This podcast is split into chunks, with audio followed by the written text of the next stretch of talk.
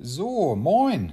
Ich begrüße euch zu einer neuen Folge unseres Traumreisen-Podcasts. Müsste mittlerweile Episode Nummer ähm, 14 sein, glaube ich.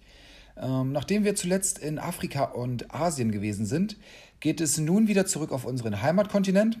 Und zwar diesmal in ein Land, das seit einiger Zeit vor allem wegen seines autoritären Regierungschefs Schlagzeilen macht. Aber um den soll es heute nicht gehen, sondern vielmehr um das, was das wunderbare Ungarn an Schönem zu bieten hat. Das ist unter anderem zum einen das herrliche Budapest, zum anderen aber auch das deftige ungarische Essen. Und ja, das hat es manchmal wirklich in sich, wie wir heute sehen werden. Damit also viel Spaß bei einer neuen Traumreise. Los geht's. Der harte Hund Budapest, Ungarn. Natürlich wussten wir, was kommen würde. Aber manchmal muss man eben tun, was einem der eigene Kopf sagt. Auch wenn es nicht im geringsten einen Sinn ergibt. A man's got to do what a man's got to do. Und das ist recht an einem Tag wie diesem. Deinem Geburtstag, einem besonderen noch dazu. Der letzte ging vor einem Jahr ziemlich in die Hose. Deshalb haben wir uns entschieden, ihn diesmal in der Ferne zu verbringen. Nur wir und eine neue Metropole Europas. Budapest, diese zweiteilige, altehrwürdige Stadt, hat kurz vor unserer Reise unschöne Nachrichten fabriziert, weil ein paar Vertreter einer deutschen Versicherung hier in einem Bad Partys mit Prostituierten gefeiert haben. Einige Jahre später werden von hier übrigens wieder reihenweise schlechte Nachrichten kommen, weil ein Mann die Regierungsmacht übernommen hat, der von Demokratie und Rechtsstaat in etwa so viel hält wie wir von einem Sommer ohne Urlaub, nämlich gar nichts. Dass die Partys der Versicherungsvertreter in Deutschland ein völlig falsches Bild von Budapest vermittelt haben, fällt uns sofort auf, als wir in den Mittagsstunden dieses Tages in der Hauptstadt von Ungarn ankommen. Schnell lassen wir uns begeistern von all den schönen Kirchen und Brücken der Stadt, vom wunderbaren Gellertberg und der alles überstrahlenden Donau. Und natürlich vom ungarischen Essen. Und da fängt unser Problem auch schon an. A man's got to do what a man's got to do. Wir überlegen, wie man das wohl auf Ungarisch sagen würde. Angesichts der Begriffe auf den Straßenschildern muss es ein Satz mit ziemlich langen Wörtern sein. In Sachen Bandwurmbegriffen machen den Ungarn nämlich nur wenige Völker der Welt etwas vor. Überall lesen wir Namen und Begriffe, in denen mindestens drei Y und zwei Buchstaben mit wild gezogenen Akzenten vorkommen, die fröhlich nach rechts, links, oben und unten weisen. Die Speisen der Ungarn sind deftig. Höchstens die Polen können damit halten. Aber gerade auf dieses Essen haben wir uns schon seit Wochen gefreut. Einheimische haben uns dankenswerterweise das Restaurant Hungaricum Bistro empfohlen, was übersetzt ganz einfach ungarisches Bistro bedeutet. Es liegt nur ein paar Häuserblocks hinter der prunkvollen St. Stephans Basilika in einer kleinen Nebenstraße. Von außen sieht das Lokal ebenso urig aus wie von innen. Eine junge Kellnerin, die vielleicht 20 Jahre alt sein mag, begrüßt uns mit einem zurückhaltenden Lächeln am Eingang. Ein Platz für zwei? Kein Problem. Ein Tisch wäre noch frei.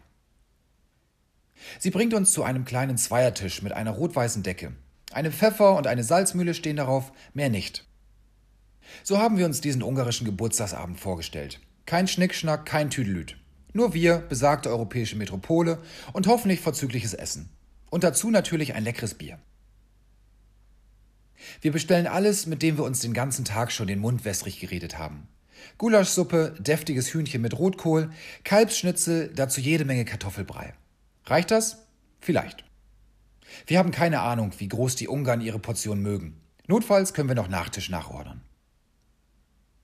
Ratzfatz füllt sich unser Tisch. Besteck, Servietten, Bier.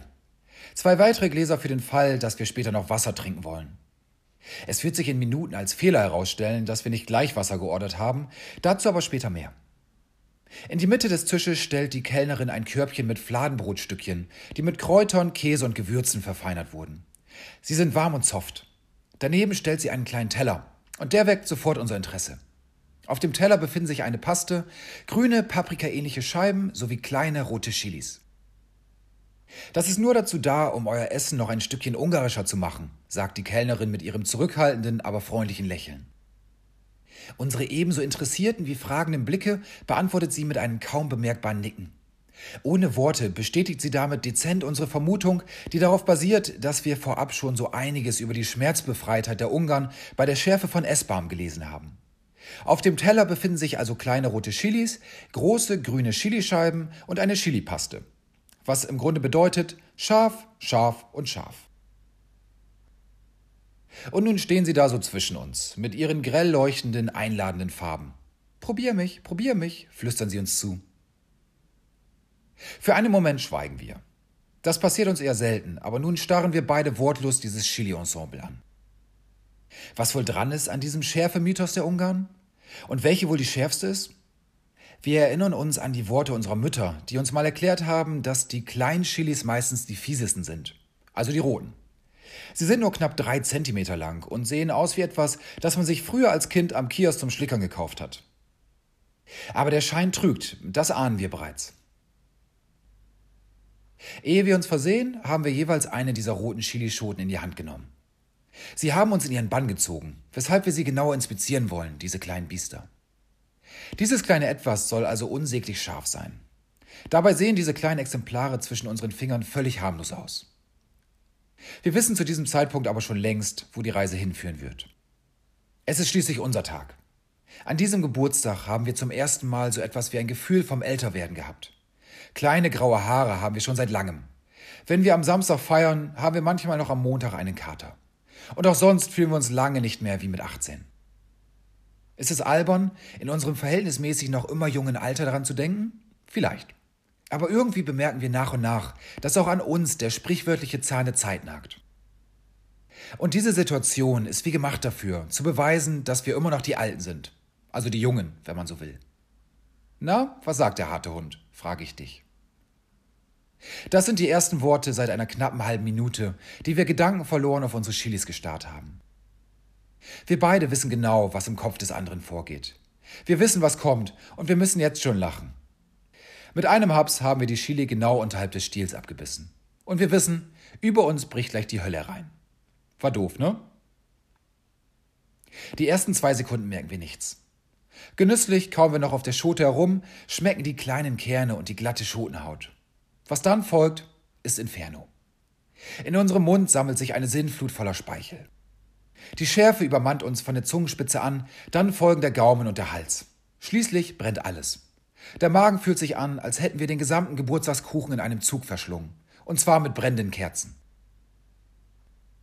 Schweiß durchtrieft unsere Gesichtsporen, unser Herz schlägt auf Hochtouren. Wir sind beide selbst so knallrot geworden wie die Schoten an sich, die in diesem Moment durch unsere Körper wirbeln. Wir entdecken das Bier vor uns auf dem Tisch, nehmen es in die Hand und schütten tiefe Schlücke in uns hinein.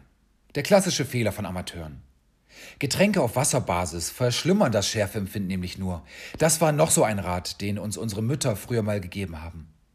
Trotzdem spüren wir das tiefe Verlangen, Flüssigkeit aufzunehmen, eine innere Feuerwehr zu alarmieren, die den Brand eben löschen kann.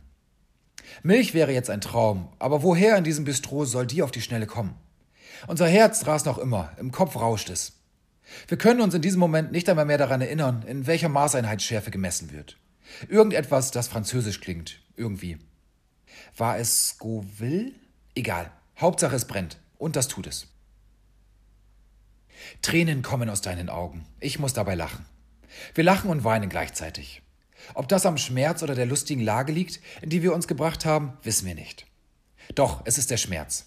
Das Paar am Nachbartisch lacht im Kanon mit. Die Schadenfreude sei ihnen gegönnt.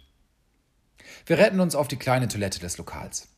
Aus dem Wasserhahn lassen wir eiskaltes Wasser über unsere herausgestreckte Zunge laufen, sodass sie nach einiger Zeit wie taub ist. Ein Segen. Im Spiegel blicken uns menschgewordene Chilischoten an. Knallrot schauen wir noch immer aus. Unsere Tränen haben zwei senkrechte Rinnsale durch das rote Meer unserer Haut entstehen lassen. Wir legen uns fest, es sind tatsächlich irgendwie Freudentränen. Und wir sind zwei harte Hunde, jedenfalls ein bisschen. Am nächsten Morgen scheint die Sonne. Es sind die allerersten Sonnenstrahlen, die uns in diesem Jahr ins Gesicht scheinen. Wir googeln, was der Satz auf Ungarisch heißt, der uns das ganze Wochenende durch den Kopf geht. Egi ferfi kelteni, amit as ember mik kalteni, sagt der Google-Übersetzer. Wir haben nicht die geringste Ahnung, ob das stimmt. Aber wir haben ohne Frage gelernt, manchmal muss man eben tun, was einem der Kopf sagt. A man's got to do what a man's got to do. Oder was das eben auf Ungarisch heißen mag. Damit sind wir für heute am Ende dieses kleinen Ausflugs nach Ungarn. Das nächste Mal geht es wieder auf einen anderen Kontinent. Welchen, das müssen wir mal schauen. Bis dahin, ciao, ciao.